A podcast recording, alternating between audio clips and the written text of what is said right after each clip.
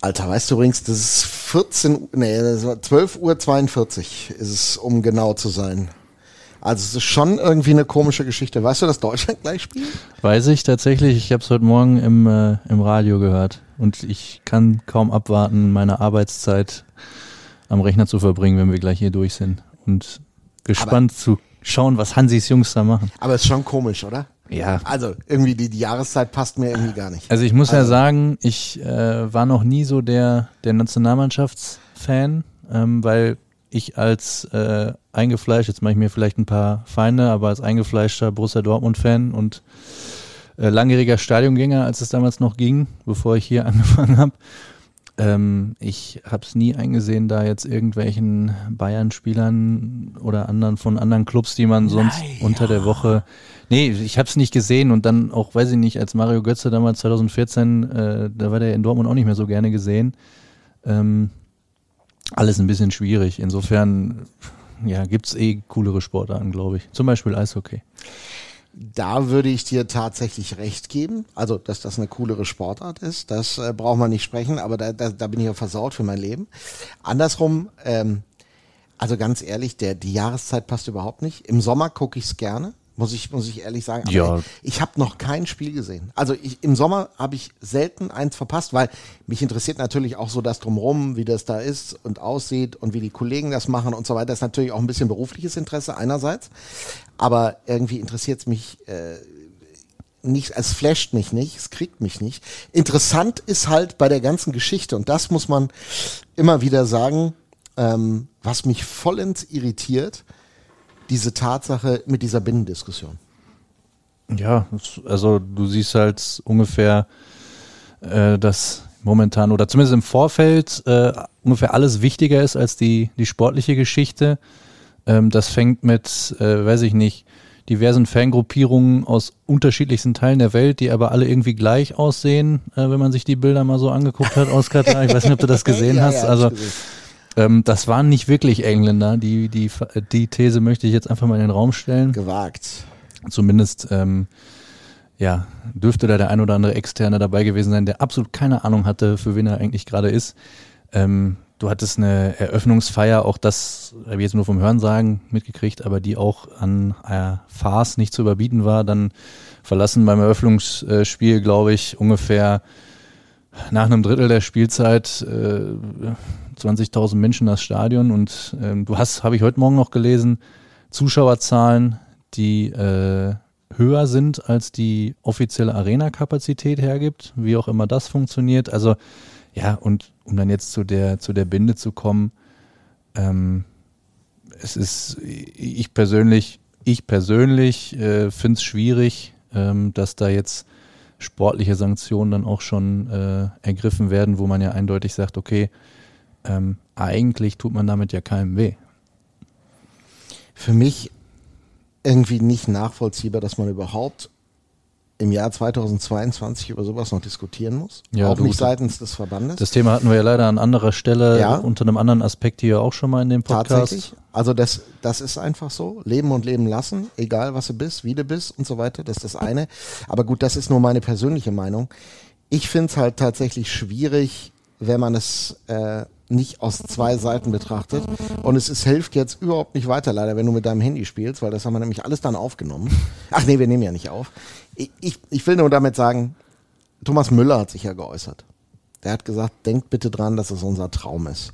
Ich finde, das muss man berücksichtigen bei allem auch wenn die richtig viel Kohle verdienen, sind das Sportler, die genauso wie bei Olympia um etwas streiten, nämlich um die größte Chance in ihrem Sport etwas zu erreichen.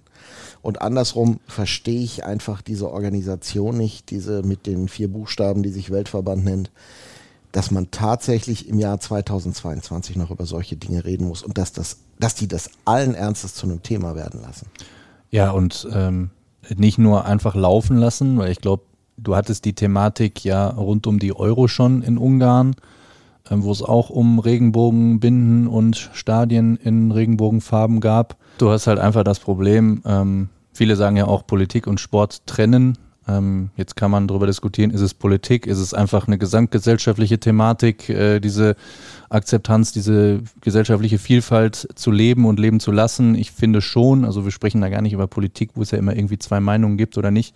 Aber selbst wenn man das so sieht, kann man ja gar nicht nur auf den Sport schauen in der aktuellen Situation. Und das ist ja auch genau das, um dann jetzt äh, auf das Anfangsthema mal zurückzukommen, das vielleicht noch abzuschließen, weil wir dann doch ein bisschen über Eishockey reden wollen.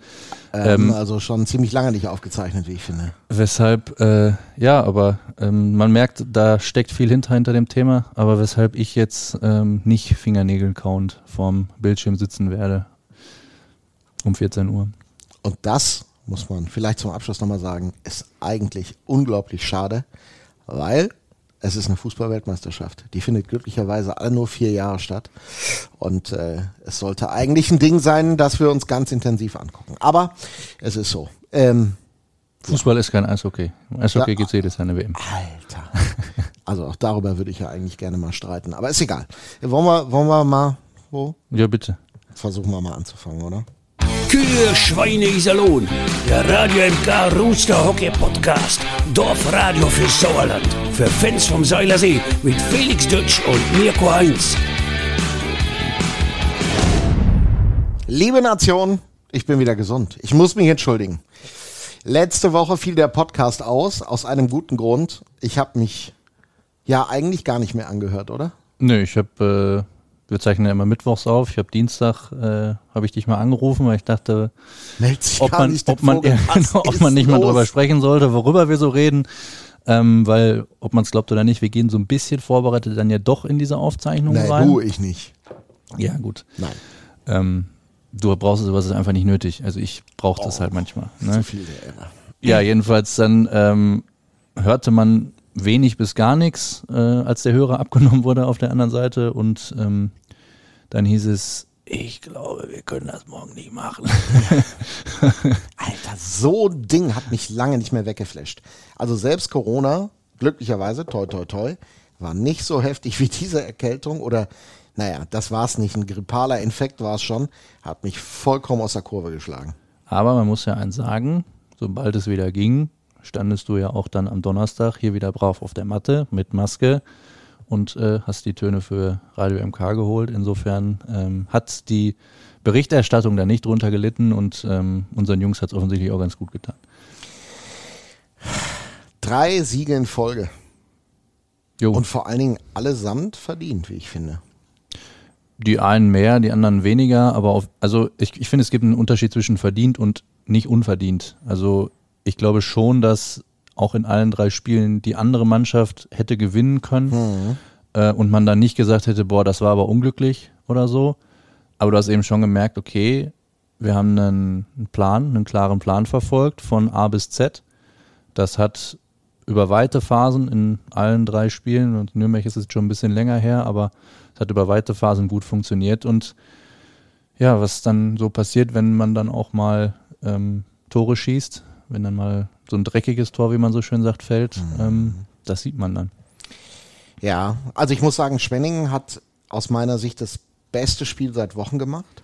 Das, das kann ich war, nicht beurteilen, also aber hab, die waren ich im wirklich Vorfeld, stark. Weil ich ja, ja, noch äh, ab und zu mal so über den Tellerrand hinausschauen darf, äh, hatte ich mir ein bisschen was angeguckt von denen. Und das war, hat Harry Kreis auch hinterher, glaube ich, bei dir in der Pressekonferenz gesagt.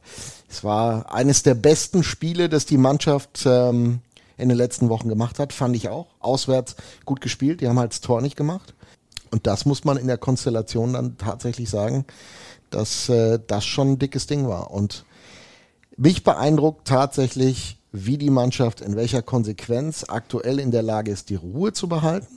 Tatsächlich. Also ich äh, habe ja viele Spiele dieses Jahr gesehen, wo sie irgendwann dann wie wild nach vorne gerannt wären und dann wahrscheinlich sechs kassiert hätten. Aber das ist genau das, wenn wir jetzt über diese drei Siege in Folge sprechen, du hast immer Phasen gehabt, wo es, sagen wir mal, durchaus nochmal richtig kitzlig werden kann. Du, ähm, glaube ich, gegen Nürnberg äh, steht es ganz, ganz lange 3-2. Ähm, Aber sie bringen es über die Zeit. Ja, und sie bringen es nicht nur über die Zeit, sondern du hast halt auch das Gefühl, okay, die stehen da, natürlich auch mit dem, mit der Sicherheit eines, äh, einer, einer guten Teuterleistung, ähm, über die ja wir vielleicht gleich auch nochmal reden ähm, dahinter, aber und zwar übrigens nicht nur Hanni, sondern wenn man jetzt an das Straubing-Spiel denkt, äh, ist es auch, war das mit Andi ganz genauso. Ähm, und du stehst da, hast die Sicherheit, okay, wir kriegen jetzt wahrscheinlich keinen. Da müssen wir auch keinen mehr schießen, aber meistens schießt du dann eben noch einen. Und mhm. Berlin macht es 3-2. Und ja, da hätten wir zu anderen Zeitpunkten, die gar nicht so lange her sind, sicherlich angefangen, ganz böse zu schwimmen. Ähm, genau das gleiche gegen Schwenning steht es auch lange 2-1. Und äh, ja, dann rutscht aber auf der richtigen Seite einer durch. Also so läuft das halt momentan. Ja, ja. Gut, in Berlin muss man halt auch sagen, wenn du die Anfangsminuten dir nochmal in Erinnerung rufst. Da haben wir ziemlich Berlin, gehabt, ja. Wenn Berlin da das Tor macht, geht das Spiel vielleicht in eine andere Richtung, aber es passiert halt nicht. Also ich glaube ja immer, dass sich Glück und Pech über eine Saison ausgleichen. Wir haben eindeutig gesehen, dass zu Zeiten von Kurt Kleinendorf diese Mannschaft kein Glück hatte egal ob sie sich bemüht hat oder ob sie sich nicht bemüht hat. Er hat sich ja meistens bemüht, aber es war trotzdem irgendwie nicht so, dass sie Glück hatte. Und jetzt hat sie halt auch mal das Glück, was andere auch haben, den Verstand obendrauf. Und äh, wie gesagt, ich fand es bemerkenswert, dass sie es dann tatsächlich auch so souverän schaffen. Und das ist auch ein bisschen das, was, was der äh, Herr Poss äh, den Jungs auch mitgegeben hat. Also eine ganz, ganz klare Leitschnur. Und das Schöne ist, dass sie sich darauf konzentrieren und diese Leitschnur dann auch umsetzen. Ja, und ich denke mal, das sieht man. Und dann kann man natürlich sagen, okay, ähm, wir haben jetzt dann auch an der einen oder anderen Stelle viel Pech gehabt in der ersten Saisonphase. Aber ich, ich weiß gar nicht, irgendjemand hat das auch mal in meinem Umfeld so gesagt, immer, immer Glück ist Können und immer Pech ist dann irgendwie auch nicht Können. Und ähm, ja, du hast schon vollkommen recht, das gleicht sich im Allgemeinen aus. Aber wenn du immer Glück hast und immer knapp gewinnst, Na, nein, nee, nein, nein, dann hast du eben nicht nur Glück, sondern dann steckt ja. da durchaus auch ein bisschen, bisschen was dahinter und das ganz ehrlich, tut einfach unglaublich gut, Alter, das gerade zu bemerken. Die Entwicklung ist ja unverkennbar. Ja. Also das muss man ja deutlich sagen. Wer, also wer das noch abstreitet, da brauchen wir nicht. Also wir werden reden heute in diesem wunderbaren Podcast Kühe, Schweine, Iserlohn mit dem wieder gesundeten Heinz und dem äh, glücklicherweise nicht krank gewordenen Dutch. Immer noch. Genau, über ähm, einen der Youngster. Wir reden mit einem, der wieder da ist und wir reden über einen, der hält. Mit einem, der hält. Auch das. Das ist so unser Plan. Und vorher sagen wir wie immer herzlichen Dank bei unserem großartigen, unvorstellbar treuen Sponsor, der euch auch herzlich grüßt und den wir natürlich wie immer an besonderer Stelle herausheben wollen. Beste Unterhaltung wünscht Ihre Sparkasse Märkisches Sauerland HEMA Menden. Wir setzen uns ein für das, was im Leben wirklich zählt. Für Sie, für die Region, für uns alle, weil es um mehr als Geld geht. Ja, so, also das ist damit auch gesagt. Clever, dass wir die Woche ohne Werbung einfach geskippt haben. Ja, Dann, ne? natürlich. So. so. haben wir einfach schlicht und ergreifend Jedes jetzt Mal. unseren Sponsor wieder Jedes positionieren Mal. können. Ist, aber es hat auch gepasst, also brauchen wir nicht drüber reden. Gut. Aber äh, ich glaube, wenn die letzte Woche dran gewesen wären, hätten wir sie vielleicht heute auch mit reingezogen. Weiß ich nicht. Das, ja. Du bist, du bist dafür verantwortlich, aber das passt schon. Reden wir erstmal mit dem, der wieder neu da ist? Weißt du, wen ich meine? Lass mich überlegen. Achso, nee. Oh, ich dachte jetzt, okay, je, ich dachte irgendein also Rückkehrer also, vor der Saison. Nein, nein, ein Verletzter, der wieder gesund ist. Genau, ja. also. Können wir machen. Hubert Labrie ist wieder zurück. Wer hat er dir gefallen, erstes Wochenende? Ich bin, ich bin absoluter Fan. Also ein, ein Fight äh, in Berlin, den man, glaube ich, also wo er ungewöhnlich passiv gewirkt hat, fand ich. Äh, er, er einstecken musste, also dass er den äh, nicht nach Punkten gewonnen hat, ist klar. Ähm, letztlich äh, kann man, glaube ich, aber daraus auch ableiten, dass da eher so ein bisschen vielleicht auch der Gedanke hintersteckte, einen der Top-Schirmer von Berlin noch aus der Partie zu nehmen. Das hat hervorragend funktioniert, weil die Reihe um Veilleux, Grenier und äh, ich glaube Matt White hat da noch mitgespielt. Die hätten dir schon noch wehtun können. Deshalb wollen wir ihm da mal äh, unterstellen, dass das vielleicht noch ein bisschen Kalkül war und ja, es ist eine, auch am Sonntag hast du gesehen, es ist eine ordentliche Portion Giftigkeit zurückgekommen, mhm. ohne Frage. Und äh, die macht, glaube ich, hier am Seiler See vielen Spaß. Mir persönlich sehr, weil ich finde den Typen sowieso klasse. Der ist ein ganz finsteres Gesicht, aber super netter Kerl und äh, insofern freuen wir uns, dass er wieder da ist. Ja, böse gucken, dafür würde er auf jeden Fall einen Preis kriegen, das ist Fakt. Hören wir mal eben, was er denkt über Labrie, über Berlin und vor allen Dingen sein erstes Wochenende. Uh, I think we play very well, like as a team. uh, we just uh, stick on the game plan for 60 minutes for both games. It was a huge game in uh, Berlin. We, uh, we played very well over there. And then uh, Sunday we did play well as well.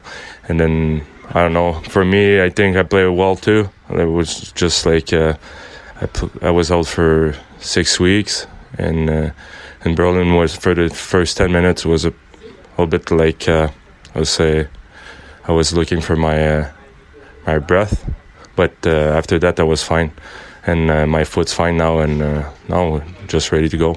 Also das hört sich erstmal gut an, grundsätzlich. Also der Fuß ist in Ordnung und Ja, das mit dem Atmen im ersten Spiel, das ist grundsätzlich eine Kennen Herausforderung. Wir, ja. ja. jeder, der schon mal selber aktiv Sport gemacht hat, ein bisschen raus war Ja, da und dann wieder. raus, ne, weiß ich ja. Deshalb erkläre ich den Leuten das Danke. und dir natürlich auch. Ähm, das ist auch völlig unabhängig vom Niveau. Da kannst du noch so fit sein und noch so viel gemacht haben in der Pause, wenn du wieder in diese Wettkampfsituation reinkommst, die man einfach nicht simulieren kann. Merkst du, geht dir am Anfang die Pumpe. Das ist so. Und das ist ja auch, um da nochmal ein bisschen zurückzublicken, auch immer der Grund, weshalb ähm, wir bei Corona ja immer so vorsichtig sein mussten, auch mit diesem Return-to-Play-Protokoll. Einfach weil diese Belastung, da musst du die Jungs ganz langsam ranführen, um gucken, wie sind die Reaktionen. Und das ist halt jetzt auch geschehen. Wir hatten die äh, glückliche Situation, dass wir über die Länderspielpause extrem viel auch individuell mit ihm arbeiten konnten, schauen konnten, wie ist der Zustand. Und ähm, ja, ich glaube schon, dass man äh, sich da nicht beschweren kann. Nee, also Konstellation, Defensive gefiel mir insgesamt ganz gut. Gut, es hat natürlich äh, keine Entscheidung gegeben äh, müssen für den jungen Buschmann. In Das dem Fall, weil er an diesem Wochenende Wochenende sehen, ja. halt äh, krank war. Ja, jetzt ist die große Frage, was passiert. Ich finde, ja, äh, gucken wir mal, ob er seinen Platz noch findet. Es wäre mir ganz ehrlich gesagt wichtig, um zu sehen, wie die Entwicklung weitergeht. Verdient hätte Schauen er sich mal. auf jeden Fall Ja. nach Rubis Verletzung. Ähm, ich glaube, da war am Anfang vielleicht auch so, weil ich meine, das war ja nun mal auch eine Phase, wo die Defensive auch alles andere als Mhm. äh, solide stand, aber ähm, war sicherlich Bushi auch ein Faktor, ähm, der da zu der Stabilität, zu der neu gefundenen mit, mit beigetragen hat, das wirklich sehr gut gemacht hat. Und Ja, dann in Nürnberg auch ein äh, unfassbar technisch ganz, ganz feines Tor geschossen hat. und dann direkt beim nächsten Training mich rangewunken hat und gesagt, hast du gesehen? Ich habe endlich wieder ein Saisontor gemacht. ich ziehe den, glaube ich, seit vier Jahren immer vor der Saison damit auf, wie viel es denn dieses Jahr werden. Der Rekord sind zwei. Mal gucken. Ja, man würde, man würde gerade diesen Jungs einfach wünschen, dass da noch ein bisschen mehr äh, im Hinblick auf Scoring natürlich gelingt, weil man oft sonst nicht wahrgenommen wird. Also ich finde ja immer, ein Verteidiger ist nicht unbedingt am Scoring auszumachen. Ich meine, na klar, so ein O'Connor definiert sich auch zum Ja, Teil der, schießt daraus. jetzt, der schießt jetzt Tore, der hat keine Lust mehr auf Assists. Nee. Nur, nur acht Assists in, glaube ich, 20 Saisonspielen. Dafür auch aber auch schon sechs Tore. Das Ja, ist. Äh, also es ist, ist verrückt. Ich, aber ich finde immer, man muss auch wertschätzen, was ein Verteidiger so aufs Eis bringen kann, wenn er kein Tor schießt. Da hat Buschi ein bisschen was gemacht. Der ist nicht am Ende seiner Entwicklung, ähm, aber hat einfach auch ein doofes Alter. Mal gucken, wie das ist. Ihr kennt ja diese Regel U23 und alles, was darüber ist, wie es dann so weitergeht in der Entwicklung. Das ist vielleicht mal ein Thema für einen anderen Tag. Ähm, da würde ich mir manchmal wünschen, dass man gerade die 24, 25-Jährigen, dass man ihnen mehr Zeit geben könnte zur Entwicklung in, im deutschen Eishockey. Ja. Aber die Frage ist Naja. aber natürlich auch mit Blick auf den aktuellen Kader, wen, wen willst du rausnehmen? nein, nein, ne? äh, das wollte ich gar Das- nicht, wollte ich gar nicht damit Will, sollst du auch gar nicht sagen. sondern ich habe einfach zu viele Spieler mit 24, 25 verschwinden sehen plötzlich aus unserer Liga, weil keine Plätze mehr für sie da sind. Und ähm, ich glaube, dass das dem deutschen Eishockey auch nicht gut tut. Wenn ich mir so einen Michael Wolf angucke, ob der, wenn es diese U23-Regel gegeben hat, die ja sicherlich ihre positiven Elemente hat, ja, ohne, ohne jeden Zweifel, aber ob der zu dem Spieler geworden wäre, der er am Ende jetzt ja auch geehrt worden, nochmal Glückwunsch auch von uns, ist offiziell in der Hockey Hall of Fame Deutschland. Ähm, wenn das früher so nach diesem Modus gewesen wäre, ob er das dann auch geschafft hätte, weil er vielleicht gar keinen Platz in irgendeiner Mannschaft gehabt hätte, wo er viel hätte spielen können. Dann ist das so eine Sache. Also da, ich, ich wollte es auch nur mal, wir, wir diskutieren das mal irgendwie. Du wirfst mir immer vor, ich mache Schlangensätze. Ja, ich mit weiß. ganz viel Relativsätzen und komm ja einfach recht. nicht auf den Punkt. Ja, das Ich, war jetzt ich schon. hab ja, bin ja auf den Punkt gekommen. aber ich, glaube, sag, ich glaube, also uns allen war ja Gott sei Dank, als der Satz angefangen hat, schon klar, worauf du hinaus willst. Insofern äh, ist es jetzt auch halb so wild, du willst mir also sagen, ich hätte auch einfach die Klappe halten. ungefähr so. Super. Das ist aber kontraproduktiv Um kurz und knackig zu antworten, wahrscheinlich nicht. Danke. Wahrscheinlich wäre es nicht so gekommen. Und ähm, ja, man sieht gerade, weil der Sprung einfach so groß ist und wenn Talent, harte Arbeit, sagt man ja auch immer, ist übrigens auch ein, ein Riesenthema von Greg, ähm, dass manchmal eben diese harte Arbeit das Talent auch schlägt und dass sich das aber eben erst in diesem Alter zeigt und ähm, meistens ist der Zug dann aber leider Gottes schon abgefahren. Da hat er auch ein paar Spieler gesehen, die ähm, genauso waren, wo harte Arbeit am Ende zumindest vieles wettgemacht hat, was am Ende nicht da gewesen ist an Talent. Das ist so. Also hier, ich, das ist, das ist immer so, harte Arbeit schließt Talent ja nicht aus. Also hier hat mal ein äh, Nachwuchscoach, der inzwischen nicht mehr hier ist, äh, hat mal zu meiner Anfangszeit äh, gesagt, du kannst dich, also du kannst so hart arbeiten, wie du willst. Mit einer Banane wirst du keine Konservendose aufkriegen. Das heißt, du brauchst schon irgendwie, du brauchst schon irgendwie äh, durchaus dann doch das richtige Werkzeug. Und dann kannst du dich natürlich auch anstrengen dabei. Dann geht die Konservendose schneller auf. Was für kluge Menschen ihr doch hier am Seilersee. Liebe Grüße nach, ich weiß gar nicht, ist er noch in Krefeld? Boris? Hat er gesagt. Nee, nee, leider nicht mehr. Wo ist er nee. denn? Der würde in Krefeld auch viele machen. Ich glaube, Boris arbeitet gar nicht. Ich habe mit äh, Alexander mal gesprochen, jetzt vor ein paar Tagen. Und da war Ruhe im Karton. Der sucht gerade oder arbeitet vielleicht tatsächlich irgendwo im Nachwuchs, aber nicht, dass ich es äh, gewahr geworden wäre. Also, wenn ihr es wisst, schreibt uns gerne. ähm, aber das ist auch jemand, der möglichst schnell wieder äh, jungen Spielern oder älteren Spielern helfen muss. Das ist einfach so. Aber das ist ein gutes Thema. Also, also U23 ist ein gutes Thema. Krefeld ist ein gutes Krefeld Thema. ist ein gutes Thema. Bleiben wir dabei. Ähm, was schaffen wir heute für, für Granatenübergänge irgendwie? Wir, wir wollten noch reden über einen U23-Spieler, den man auch aus zwei sehr unterschiedlichen Blickwinkeln betrachten könnte. Also ich betrachte ihn nicht so, aber sollen wir es mal, sollen mal so, so, so in Schlagzeilen verpacken?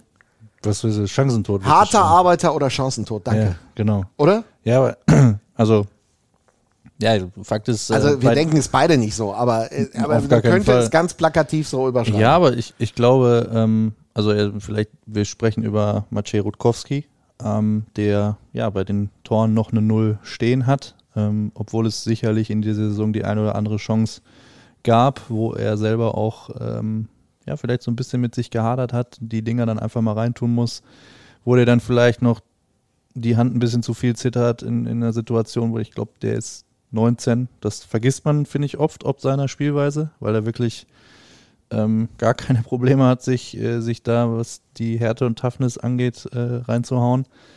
Und ähm, ja, aber ich glaube schon, dass das auch irgendwie ein Thema ist, wenn du dann sagst, okay, jetzt habe ich wieder einen liegen.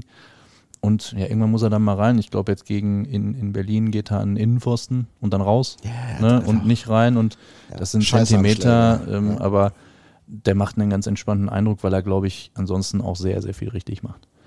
Das äh, sieht man daran, wie viel Eiszeit er bekommt und dass er total gesetzt ist in der Formation. Also da wackeln eher immer mal andere, die rein oder rausgehen, wo dann Greg Post mal hier was versucht oder da was versucht. Ja, und du siehst ja, Pierre und Co. also gegen Schwenningen, das äh, war es, glaube ich, sein, sein Vorcheck, hat die Scheibe im gegnerischen Drittel, glaube ich, gehalten, irgendwie quergelegt, Gott weiß warum. 3,20 vor Ende, er als Mittelstürmer auf dem Eis, Ausrufezeichen.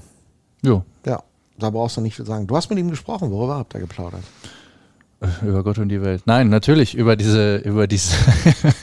du weißt das doch, als ob ich dir den Ton jetzt nicht vorher Ich geschickt wollte dir die Möglichkeit zu einer fantastischen Anmoderation geben. Nein, aber ähm, es ist ja generell, es ist ja generell schon auch interessant ähm, für jemanden, der gut, ich in Krefeld sicherlich in einer besonderen Situation letztes Jahr ja mehr als reingeschnuppert hat, da auch schon seine ersten Tore gemacht hat im, im Seniorenbereich, aber jetzt wirklich seine erste vollständige Saison bei den Profis spielt mit Vorbereitung, ähm, ja, mit wirklich, das ist meine Rolle, da will ich hin und so weiter und so fort und ähm, ja, natürlich auch übers Tore schießen. Hast du mit ihm gesprochen? Dann hören wir mal rein. Auf jeden Fall leider noch kein Tor, klar, aber äh, das liegt irgendwo schon im Hintergrund. Aber ich mache mir keine Sorgen um, um Punkte. Äh, ich bin gut in die Saison gestartet. Ich habe mich gut äh, im Team gefunden. Ich weiß, was meine Rolle ist und äh, ich glaube, so machen wir weiter. Kannst du die, die Rolle und deine Spielweise mal so ein bisschen, bisschen beschreiben? Was ist deine Aufgabe auf dem Eis? Ich glaube, als jüngerer Spieler und äh, auch in der jüngeren Reihe, ich glaube, wir sind äh, für Energie zuständig auf dem Eis. Wir sollen die, die Älteren auch ein bisschen pushen, dass sie auch sehen, die, die Jungen wollen auch weiter sich irgendwo entwickeln und äh, äh, ja, dass wir sehr viel Energie aufs Eis schmeißen und dass äh, die Fans auch äh, wegen uns äh, ein bisschen angefeuert werden und das ist unser Ziel. Hast du ähm, Probleme gehabt mit der Umstellung auf die Spielweise hier im, im Seniorenbereich oder kommt dir das vielleicht sogar eher entgegen? Äh, nicht so wirklich. Klar, am Anfang war, war auf jeden Fall schwierig, aber mittlerweile hier auch äh, mit der Stimmung in der Kabine, ich habe voll die Unterstützung von den älteren äh, und den erfahrenen Spielern und ich fühle mich auch sehr gut. Äh, ich habe damit nicht so viel Probleme jetzt. Wann klappt's denn endlich mal mit dem ersten Treffer? Äh, ich hoffe so früh wie möglich, aber ja, äh, du, ich mache mir keinen Kopf. Das kommt von alleine, denke ich und äh, ja, hart arbeiten und äh, das kommt dass du aber auch immer so die, den Finger in die Wunde legen musst, ne? Der arme Rutkowski. Fragst du den wirklich nochmal am Ende und wann kommt's denn? Das, Druck, mein Lieber, Druck. Ja, so, nein, sanftes, sanftes Schubsen in die richtige Richtung, würde ich es jetzt definieren. Aha. Sagst du. Sag ich ja. Hat er dich noch angelächelt am Ende des. Nein, ist ja Quatsch. Nein, der äh, hat äh, finster geguckt, hat sich umgedreht, ist gegangen Ja. und seitdem auch nicht mehr mit mir gesprochen. Ich würde das auch tun. Ich sag dir eins, der trifft am Wochenende. Und dann gucken wir, wer recht hat. Alter, wa- was, was gibt's dir dann aus für den nächsten Podcast hier? Was gibt's dann auf dem Einen Tisch? vernünftigen Mikrofonständer für unseren, für unseren Gast. Ja, über den wir gleich noch sprechen. Lass uns noch zwei Sätze über die äh, vierte Reihe insgesamt reden. Schön, dass die so funzen, oder? Ja, das vor mit allen den Dingen, 20 Wechseln, da sind wir nah dran langsam. Da, ähm, also du hast dann ja, es wird ja auch, auch da mal wieder ein bisschen durchrotiert. Ne? Dann, ich glaube, jetzt war Yannick mal draußen, dann hat äh, Gino Alanov da wieder mitgespielt, ein bisschen mehr ja, Erfahrung mit reingebracht, ein, ein anderes Element. Ähm, jetzt kam äh, John Broder, glaube ich, als 13. Verteidiger am Sonntag ähm, dann auch Stürmer. drauf. Äh, 13. Verteidiger, genau. Ja. 13. Stürmer. Äh, kam, kam dann auch dazu, als, als Leon da unten saß. Ähm, da fand ich jetzt auch nicht, dass man das Gefühl hatte, dass da irgendwas abgefallen ist. Also ich glaube, da kannst du dich schon darauf verlassen, dass da hinten in den hinteren Reihen der Job sehr gut gemacht wird. Von allen Beteiligten. Gino Alanov. Ja, Eugen. Mit Gino. Also ich muss ja echt sagen, ne, das mit diesen besonderen Spitznamen. Ja gut, wo das herkommt, ist ja, Ja. klar. Ja, du erklärst uns doch gerne. Ja, Eugen, Englisch, Eugene, Gino. Fertig. Und Gino ist auch cooler als Eugen, so ehrlich müssen wir sein. Okay.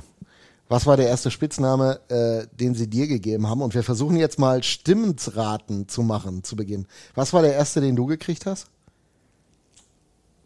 Weizi, glaube ich. Ja, wer könnte Ah, das sein? super. Oder Okay. Hanni, Hanni oder Weizi.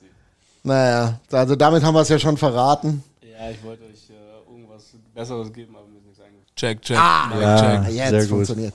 Jetzt ist nicht mehr ganz so bequem für dich, Hanni, aber wir müssen mal irgendwie gucken, dass wir das machen. Hannibal Weizmann ist unser Gast im sagenumwobenen Podcast Kühe, Schweine, Iserlohn. Willkommen. Hallo. Das war dein Traum, oder? Der schlaflosen Nächte. Wenn einmal hier bei beim Dutch und beim Heinz im Podcast, oder? Jetzt ist meine Bucketlist fertig. Ist das geil oder ist das geil? Haben wir es Ja. geschafft? Felix. Ich, äh, ich hoffe, dass wir auf die Art und Weise noch ganz viele andere tolle Spieler an den Saler See locken können. Okay, warum haben wir ihn eingeladen? ja, du kommst ja momentan nicht um ihn drum rum. Das, also im wahrsten Sinne des Wortes tatsächlich. Ja. Das ist, ist einfach so. Ähm, ich glaube, ich habe jetzt irgendwo eine Stelle, die letzten drei Spiele, wo wir auch gerade schon drüber gesprochen haben, letzten drei Siege äh, sind es, glaube ich, 95 Prozent im Durchschnitt. Und äh, halt auch nicht immer nur angeschossen. Nee, er hatte Phasen im Schwenningen-Spiel, da war er bei 97 Prozent. Er nickt nur. ja, stimmt. Wenn sich ein Torhüter so einen Traum verwirklichen will, ich meine, was, was legst du für einen Wert auf Statistiken, auch deine ganz persönlichen? Fangen wir da mal an. Ähm, um ehrlich zu sein, meistens, wenn es vielleicht nicht so gut läuft, dann probiert man sich einzureden, dass Statistik, Statistiken nicht alles aussagen, aber wenn es dann gut läuft und die Statistiken auch passen, ist das natürlich ein äh, cooles i-Tüpfelchen. Grundsätzlich am Ende des Tages äh, lügen Zahlen nicht. Ähm, trotzdem gibt es natürlich auch Phasen, wo man vielleicht mal eine schlechtere Fangquote hat ähm, und das nicht so viel über das eigene Spiel aussagt, aber trotzdem, äh, wenn man jetzt, jetzt sind es auch, glaube ich, elf Spiele, die ich gespielt habe, das sind jetzt auch nicht ein, zwei Spiele. Ähm, da glaube ich, da sagt die Statistik schon auch aus, dass bei mir persönlich und bei der Mannschaft ganz gut läuft. Ich würde das unterstreichen, dass es so ist. Äh, wenn wir dann äh, den kleinen Schlenker machen wir, auf Andi Jenecke schauen, dann ist es so, dass die statistischen Werte auch über viel Zeit dieser Saison gesagt haben, alles super.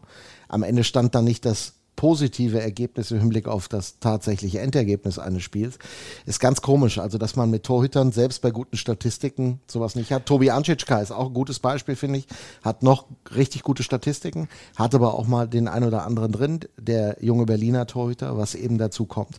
Auf jeden Fall, was sagt Statistik aus? Ja, aber ich meine, du hast es ja gerade selber gesagt, ähm, ich glaube nicht, dass ihr grundsätzlich schlechter gehalten habt Anfang der Saison. Aber natürlich waren die, also ich meine, lange Zeit hatten wir, glaube ich, auch mit die schlechteste Fangquote der Liga und das lag ganz bestimmt nicht an den Torhütern. Also da haben wir ja auch schon dann ausführlich drüber gesprochen. Jetzt Sondern halt an, den, an, der Vielzahl der Chancen, die da ja, auch und auch an ne? der Qualität der Chancen. Also wenn ich dann mal an das Düsseldorf-Spiel denke, ähm, um jetzt da mal eins, einen von deinen Auftritten mitzunehmen, ähm, ja, da standest du, glaube ich, häufiger im Mittelpunkt, als du dir das gewünscht hättest. Ne? Weil im Optimalfall macht ihr da hinten euren Job und ähm, man muss gar nicht so oft so spektakulär halten, oder? Liebst du es denn eigentlich, beschäftigt zu sein? Ähm, Gerade als ich jünger war, war es auf jeden Fall leichter, ins Spiel zu kommen, wenn ich im ersten Drittel, sage ich jetzt mal, die ersten fünf bis zehn Schüsse mit freier Sicht bekommen habe. Da wusste ich dann schon, ich fühle mich gut. Mittlerweile probiere ich jede, in, jeder, in jedem Moment gleich zu spielen, egal ob es jetzt die erste Minute ist oder 60. Minute ist. Das kommt, glaube ich, ein bisschen mit der Erfahrung einfach. Deswegen spielt das jetzt nicht mehr so ganz so eine große Rolle, aber natürlich ist es einfacher, wenn man ein bisschen was zu tun bekommt und vielleicht auch nicht direkt die, einen Alleingang äh, oder ein 2 auf 1 oder so, sondern eher mal ein paar Schüsse von außen, dass man so ein Gefühl für die Scheibe wieder hat und Selbstvertrauen hat. Aber grundsätzlich sollte das niemals eine Ausrede sein dafür, ob man jetzt ein gutes oder ein schlechtes Spiel hat. Hast du dein, also wenn man sich Spiele von Hannibal Weizmann in der letzten Saison angeschaut hat, und man schaut sie sich dieses Jahr an. Nein, ich frage es anders. Du hast dir ein Spiel von dir letztes Jahr angeschaut und du schaust dir ein Spiel von dir dieses Jahr an. Was sind die Unterschiede, die du feststellst? Ähm, also ich, ich gucke mir ja auch immer unsere Spiele an im Nachhinein. Und deswegen habe ich natürlich auch das letzte Spiel. Über die volle Distanz? Über die volle bist du, Distanz. Bist du bekloppt? Das, das letzte Spiel gehört, wo du auch ähm, kommentiert hast. Deswegen kann ich mir schon vorstellen, worauf du hinaus möchtest, dass ich ruhiger mittlerweile geworden bin. Ähm, das empfinde ich auch so. Das äh, hängt, glaube ich, hauptsächlich einfach mit meiner Erfahrung zusammen. Es ist einfach für mich mittlerweile was anderes, äh, in Berlin ein Spiel zu spielen, als es vielleicht noch mit 22 war ich muss dazu sagen, ich habe jetzt auch schon oft gehört, so ja, letztes Jahr war es noch so und so. Ich habe mich tatsächlich letztes Jahr eigentlich auch schon sehr bereit gefühlt, um mehr Spiele zu machen, äh, verletzungsbedingt und auch aufgrund von Entscheidungen des, des Trainerstabs, die ich auch respektiere, ist dazu leider nicht gekommen, aber ähm, ich habe das Gefühl, dass ich jetzt in einem guten Torwartalter bin ähm, und ich denke, dass man dieses Jahr sieht, dass äh, das unglaublich wichtig ist für Torhüter, dass man sich entwickeln kann während einer Saison und dass man halt diese Gewissheit hat, vielleicht auch, wenn man mal einkassiert, der vielleicht nicht so gut war, nächstes Spiel wieder zu spielen, dann kommt man in so einen Flow-Status rein, wo du halt nicht die ganze Zeit vor, davon beherrscht wirst, keinen Fehler machen zu wollen, sondern wo du halt einfach das Spiel genießen kannst. Und ich denke, dass ich dadurch extrem viel Selbstvertrauen jetzt bekommen habe und auch gutes Feedback dafür bekommen habe, was ich selber von mir halte. Und ähm, das pusht sich dann natürlich dann gegenseitig so hoch. Wer hat dich auf diesem Weg unterstützt? Bist du das alleine gewesen tatsächlich?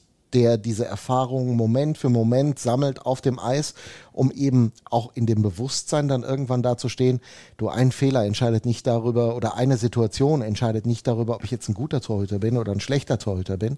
Oder ist es so, dass dann schon auch so ein Typ wie Cam, der, wir haben ein Interview mit ihm gehabt, zu Beginn der zweiten, dritten Folge vom Podcast, also Saisonstart, der da sagte, nee, die Entwicklung, die die Honey gemacht hat von sich aus ganz alleine, aber die wir auch gemeinsam versucht haben auf den Weg zu bringen, die ist einfach immens.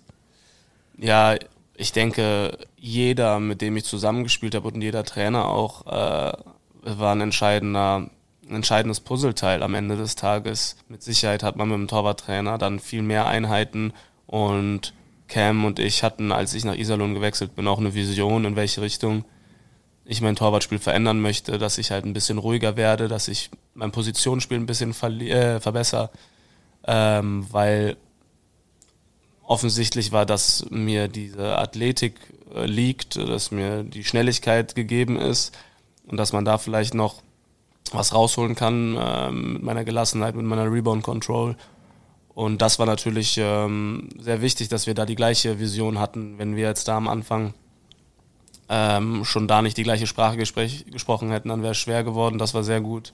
Dann bin ich persönlich ein Typ, der sehr viel reflektiert, sich sehr viel mit dieser ganzen mentalen Geschichte auseinandersetzt, der sich weiterentwickeln will, der ähm, ja sehr viel reflektiert einfach und deswegen hat man eine persönliche Vision, es gibt Visionen vom Trainer, das hat in dem Fall gepasst. Äh, dann dieses Jahr profitiere ich natürlich davon, dass äh, der Trainerwechsel stattgefunden hat, muss man ja auch nicht drumherum reden, dass der Greg mir vertraut, dass ich die richtige Leistung zu einem richtigen Zeitpunkt gebracht habe.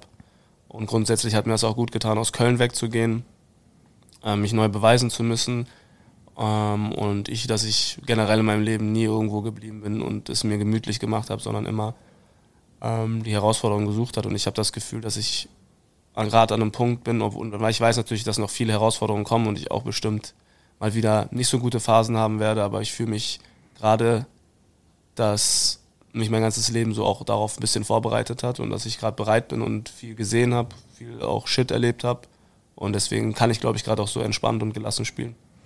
Journalisten neigen dann immer dazu, wenn einem so eine kleine Tür, kennst das ja, diesen Spalt geöffnet wird, äh, da durchzugehen. Du brauchst es nicht tun, aber ja. wenn du sagst, du hast Shit erlebt, ist das sportlicher Shit, über den man reden kann? Ist das privater Shit, den man dann besser bei sich belässt? Oder was sind die Punkte, die dich geprägt haben? Äh, das war jetzt auch sportlich auf jeden Fall bezogen. Äh, grundsätzlich ist es als Torwart unglaublich schwer, die, dieses Vertrauen eines Nummer 1 Torwarts zu bekommen, wenn du jetzt nicht so ein Supertalent bist, was ich auf jeden Fall nicht bin. Ich bin nicht Carey Price oder ein Matthias Niederberger bin ich nicht, äh, dass ich mit 18 schon bereit war, in der DL zu spielen. Trotzdem habe ich mich natürlich wesentlich früher bereit gefühlt für größere Aufgaben, als die Trainer das erlaubt haben. Und äh, das hat, war in Köln immer schwer. Ich immer, musste immer warten, dass sich jemand verletzt. Und das möchte ich mich auch gar nicht beschweren, das ist ganz normal, das gehört dazu. Ähm, aber das ist natürlich diese Herausforderung, die man als junger Torwart hat, dass man da am Ball bleibt und dann ähm, ich zum Beispiel hatte auch Gedanken, so ja, gehe ich jetzt vielleicht einfach in die zweite Liga, um erster Torwart zu werden oder kämpfe ich hier nochmal? Ähm, was, man ist da so ein bisschen im Zwiespalt mit zwei Motivationen. Entweder möchte man diesen Status haben, entweder ist einem das wichtig, in der DEL zu spielen oder man möchte die beste Version von sich selbst werden. So, das ist halt schwer, für was man sich dann meistens entscheiden muss. Im besten Fall ist beides kompatibel. Ähm, dieses Jahr läuft es, wie gesagt, ganz gut, freue ich mich natürlich auch sehr. Aber das sind natürlich in so einer Saison viele Tiefen auch, die man dann durchlebt. Du hast jetzt gerade, oder das mehrfach jetzt auch schon angesprochen, du bist ruhiger geworden. Also wie, wie äußert sich das für jemanden, der jetzt vielleicht nicht jedes kleine Quäntchen äh, Torwartspielen analysieren kann? Wie, oder auch wie ist das, ist das auch eine Kopfsache für dich? Wie, was hast du da geändert?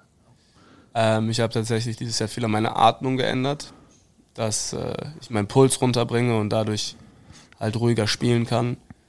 Das sind so Sachen, die habe ich jetzt über die Jahre immer wieder verfeinert und meistens trägt das natürlich nicht direkt Früchte, sondern das dauert halt ein bisschen, bis man das dann wirklich automatisiert hat. Das fühlt sich gerade sehr gut an.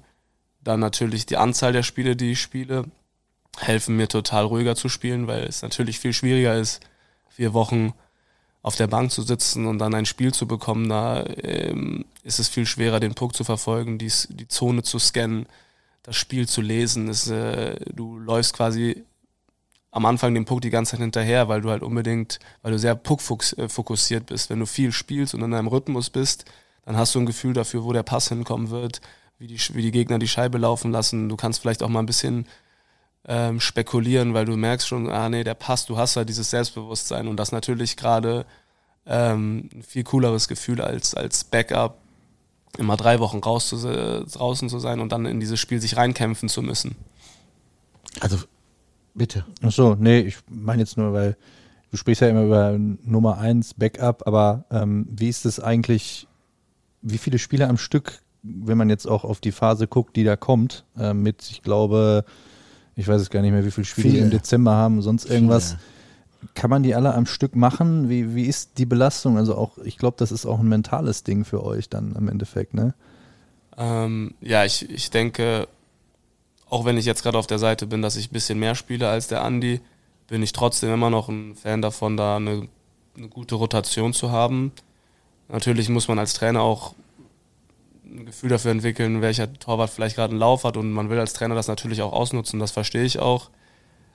Ich habe im Sommer sehr hart trainiert und äh, traue mir das auf jeden Fall körperlich zu. Trotzdem über eine ganze Saison gesehen, das habe ich auch letztes Jahr im Exit-Meeting in Iserlohn gesagt, dass ich meine ganze Karriere ähm, noch nie die Erfahrung gemacht habe, dass sich das am Ende ausgezahlt hat, wenn man nur auf einen Torwart setzt. Deswegen ist das ganz klar, vielleicht läuft es bei mir gerade gut, aber wir brauchen Andi genauso. Und am Ende sollte das eigentlich ein Luxusproblem sein und ein Spaßfaktor für beide Torhüter sein, dass man sich gegenseitig hochpusht. Und ähm, ja, ich denke auf jeden Fall, dass jetzt im Dezember, wo viele Spiele sind, wir eine coole Rotation machen sollten und im besten Fall wir beide uns jedes Mal mit unseren Leistungen überbieten und dann ähm, die Mannschaft und die Fans und der ganze Verein viel Spaß an uns haben. Das, äh, glaube ich, haben die Fans tatsächlich im Moment schon an, an vielen Momenten. Darüber wollen wir gleich auch noch sprechen, was sich für den Torhüter verändert hat, seitdem diese Mannschaft besser funktioniert. Ich will doch eine Frage zum Thema Mentales stellen, weil der Greg ja nur auch aus einem Bereich kommt, sich in den letzten Jahren weitergebildet hat, genau in diesem Bereich, du das auch gerade angesprochen hast, wie wichtig das ist. Kann ein Coach aus deiner Sicht, kann er im Moment, obwohl er Cheftrainer ist und damit ja auch eine bestimmte Rolle einnimmt. Also er muss heute mal der Good Guy sein, muss morgen mal der Bad Guy sein. Kann er trotzdem im mentalen Bereich helfen? Konnte er dir schon mit dem einen oder anderen Kleinigkeit helfen? Oder war das noch gar kein Thema, dass er auch in diese Rolle so ein bisschen geschlüpft ist?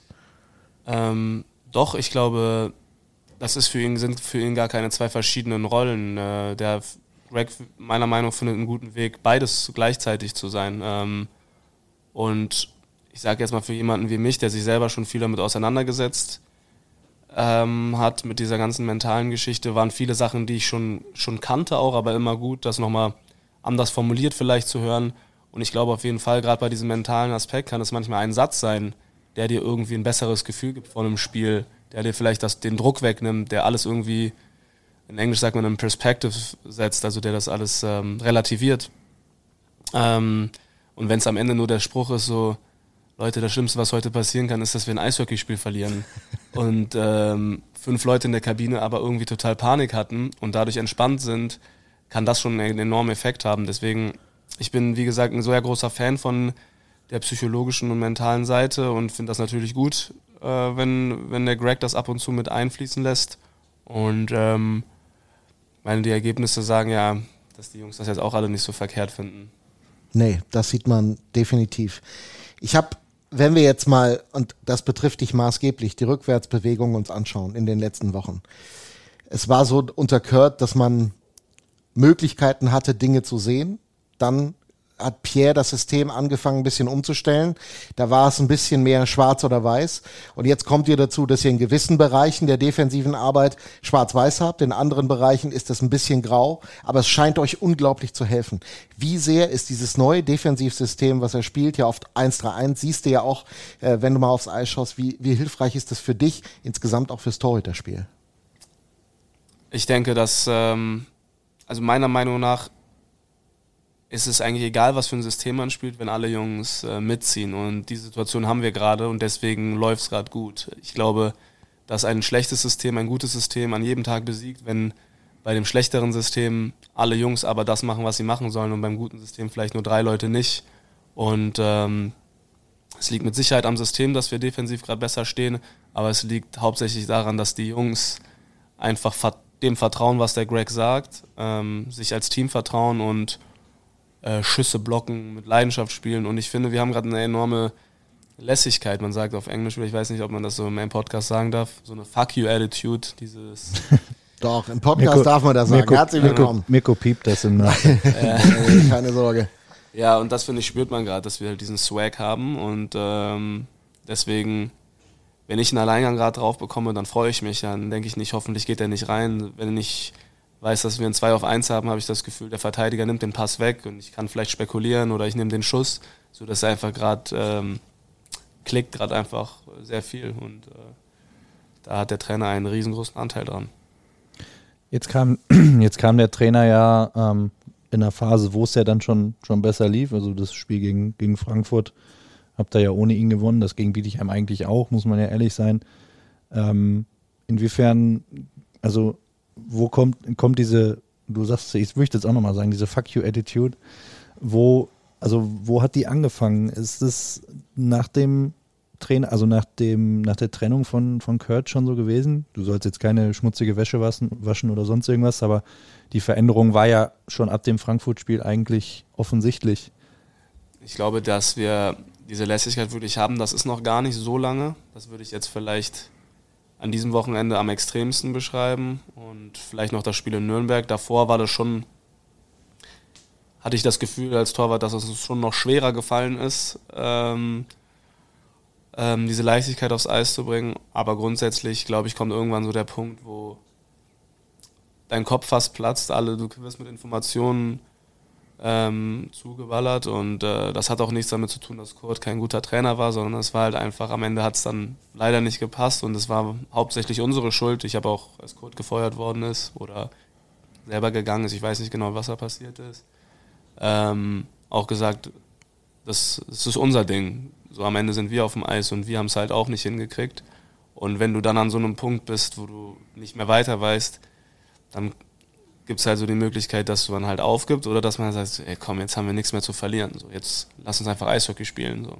Und ähm, ja, und irgendwie war das dann so eine Kombination und mit Glück auch. Und dann haben wir halt jetzt gerade so diesen Lauf und ich hoffe, das hält an. Würdest du den Eindruck unterschreiben? Wir haben ja gerade auch schon drüber gesprochen, als du noch nicht da warst, ähm, speziell auch in den letzten drei Spielen, als es dann hinten raus nochmal eng wurde, Natürlich stehst du dann irgendwie im Mittelpunkt, die nehmen nochmal den Goalie runter und so weiter und so fort. Aber du hattest nie das Gefühl, äh, dass deine Vorderleute oder dass wir als Team da ähm, nochmal großartig ins Schwimmen geraten können. Natürlich kann dann mal einer durchrutschen. Das kann passieren, aber ist das der Grund, dann unterschreibst du das, dass das der Grund ist, äh, diese, diese, ich sag's nochmal, Fuck you Attitude, dass man da einfach ein bisschen ruhiger an die Sache rangeht und genau dann halt auch erfolgreich ist hinten raus? Auf jeden Fall. Diese, diese ähm, Attitude ist natürlich aber auch nur dadurch entstanden, dass wir Erfolgserlebnisse hatten in solchen Situationen schon. Ich glaube, wir haben in dieser Saison fast immer das Spiel dann noch gezogen, wenn wir mit der Führung in die, ins letzte Drittel gegangen sind. Und ähm, ich glaube, dass die Jungs mir vertrauen, dass ich dann, wenn mal einer durchkommt, ich den halte. Äh, ich vertraue den Jungs, dass sie, wenn ich mal einen reinlassen sollte, die dann noch einen schießen. Und das spürt man, glaube ich, äh, gerade extrem. Und ähm, ja, für mich persönlich machen diese Momente am meisten Spaß. Ich habe in Berlin, als Berlin das 2-3 gemacht hat, hatten wir dann das Powerbreak und habe ich nur zum Christian gesagt, geil, jetzt wird spannend. So. Und das äh, für diese für diese Momente spielt man ja also, Eishockey. Also, ne, für mich bezeichnend war auch irgendein so Ding letzten fünf Minuten in Nürnberg, ähm, wo die von der Blauen abgezogen haben. Ich glaube, dort ist freie Sicht, fängst den und so die gesamte Körpersprache, was man eigentlich so denkt durch den Panzertrikot, das dürfte man eigentlich gar nicht sehen, aber das war so, come on, so dein, dein das Ganze war so, ey, komm, das geht schon besser. So. Und ich glaube, da hat man halt genau das eben gemerkt. Und ja, wer sich wie Hanni die ganzen Spiele nochmal anguckt, kann ja zu der Szene nochmal zurückspulen. Also es war sehr, sehr cool zu sehen, so, weil das ist ja genau das, äh, da kommt dann dieses Vertrauen halt einfach auch her. Ne? Ich, also es war nicht come on, jetzt nicht, dass ich sage, ich brauche einen besseren Schuss auf meinen Tor. Ja, aber so wirkt so, es ja. Ich, äh, also das war eher so, ihr könnt die ganze Nacht spielen. Ich bin bereit. So. Ja, kommt Eher das auf gleiche, dich bezogen Kommt das gleiche raus. Ich äh, finde das interessant. Also, äh, du bist noch nicht so lange hier. Ich lerne dich jetzt in dem Interview nochmal von einer ganz anderen Seite kennen. Äh, noch ruhiger. Ich, hab, ich hatte die Vermutung, dass du dir tatsächlich viel über deinen Sport, über dich selbst Gedanken machst. Das schon. Also, äh, vielen Dank dafür, dass du uns erstmal so tief mit reingenommen hast an den Punkt. Ähm, und weil wir damit nicht aussteigen können, so ein durchgeistigtes Gespräch geführt zu haben, lass uns doch über einen Punkt sprechen, der mir bislang bei dir sich noch nicht erschlossen hat. Du bist, darf ich es auch mal sagen, fuck, ein Torhüter. Ich habe deren Spleen noch nicht rausgefunden. Jeder Torhüter, den ich über Jahre kennengelernt hatte, hatte eine Meise. Jetzt kannst du uns bitte nochmal deine Meise verraten, die du tatsächlich mit dir rumträgst, wo du sagst, ich komme da nicht von weg. Also du merkst, ich will das Niveau ein bisschen runterziehen. Also ich kann auf jeden Fall sagen, ich schlafe nach einem Spiel keine einzige Minute. Das ist schon. Echt hart. nicht? Ja.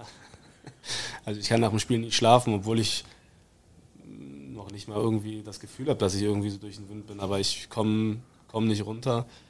Und ähm, ich bin auch dann am nächsten Tag beim Training nicht müde. Das kommt dann erst nach dem Training so. Und dann mittags komme ich in so ein Tief. Aber das ist so eine Sache, die verstehe ich selber nicht.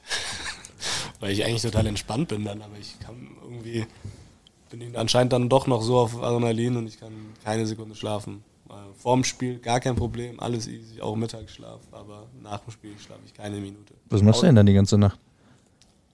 Ich gucke mir das Spiel halt nochmal ganz entspannt auf. Ja, das deshalb erklärt, er das die erklärt einiges. Die Ähm, Nacht mit Mirko Heinz verbringen. Herzlichen Glückwunsch. Alter, vorsichtig, ja. Dann, äh, ja, ich gucke, irgendwie gucke ich in mein Handy rein, telefoniere mit ein paar Jungs, die vielleicht in Amerika sind, so die mit der Zeitverschiebung, wo das passt.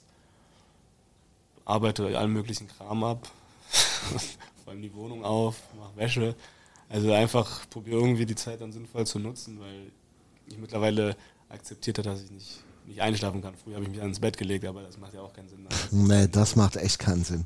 Ja, es ist halt lustig, ne? Weil, also so viele Torhüter, wie ich hier alleine am Seiler See habe kennenlernen dürfen oder anderswo, die hatten halt alle irgendeinen Spleen. Ich weiß noch, Ian Wood, der Name dürfte dir was sagen. Also es ist wirklich lange her, war einer der ersten ganz großen Torhüter, die wir, die wir am Seiler See hatten. Ian Wood lief immer vorm Spiel in einer genauen Taktung die blaue Linie auf und ab an der roten zurück und klopfte dann einmal mit dem Schläger auf die Bande. Und das, äh, ähm, das, das fällt dir ja dann irgendwann erst auf, ne, dass er das immer und kontinuierlich macht. Und deshalb, das war so meine erste Berührung tatsächlich mit, ey, die Torhüter haben alle einen Schlagschreich hängen. Einer, einer hat auch immer gebellt. Ne? Bitte? Juno. Ja.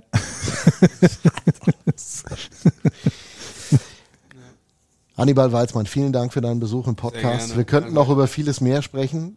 Vielleicht haben wir noch mal die Gelegenheit irgendwann in diesem Jahr. Wir kommen auf jeden Fall noch mal drauf zurück. Sind ja noch ein paar Spiele, haben wir ja gerade schon. Das stimmt. Sind auch noch ein paar Podcasts. Aber nochmal vielen, vielen Dank, dass du uns so tief mit reingenommen hast, weil das ist auch nicht selbstverständlich. Ähm, Gerne. wirklich mal so ein bisschen zu verstehen, wie, wie man das so macht. Ja, am Wochenende, ganz kurze Vorschau noch, Herr Dötsch.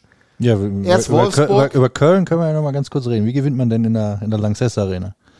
Ich denke, dass äh, Köln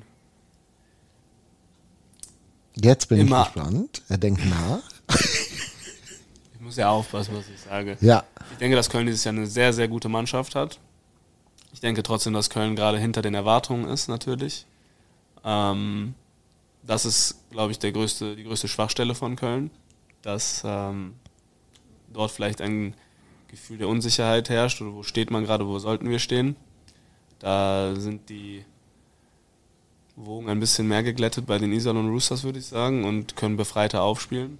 Und ähm, wir werden da am Sonntag auf dem Papier als Underdog hingehen. Wir haben dieses Jahr schon gegen Köln gewonnen und ähm, wenn ich das Glück haben sollte, zwischen den Pfosten zu sein, dann ähm, wird es auf jeden Fall einen top konzentrierten und fokussierten Hannibal Weizmann geben und dann denke ich, stehen die Chancen ganz gut. Letztes Jahr hast du gespielt da, ne? Ich habe beide Spiele in Köln gemacht, ja. Beide Spiele. Und ne, eins gewonnen, eins verloren, ne? Eins gewonnen, eins verloren, ja. Ja gut. Jahr eins gespielt, eins gewonnen. Ich äh, teile deine Meinung. Also, dass da im Moment viel auf Psychologie bei den Kölnern ankommt. Dass sie sich, glaube ich, extrem verstärkt haben, muss man auch sagen. Man merkt, dass diese Mannschaft so ein bisschen auch diesen Stil von Uwe Krupp, ist ja seine erste echte Mannschaft, die er jetzt wieder in Köln hat seit der Rückkehr, dass die das schon ganz gut umsetzt, finde ich.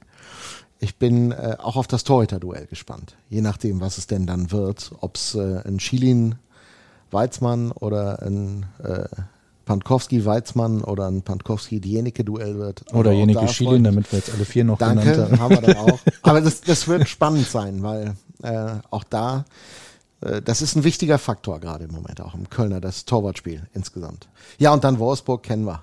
Heidewitzka. Zum dritten Mal. Ordentlich Tempo, genau. Ich bin gespannt. So, und jetzt, damit wir mal einmal unter einer Stunde bleiben. Schaffen wir das? Ja, Geil. schaffen wir. Schaffen wir. Sag schnell Tschüss. Tschüss.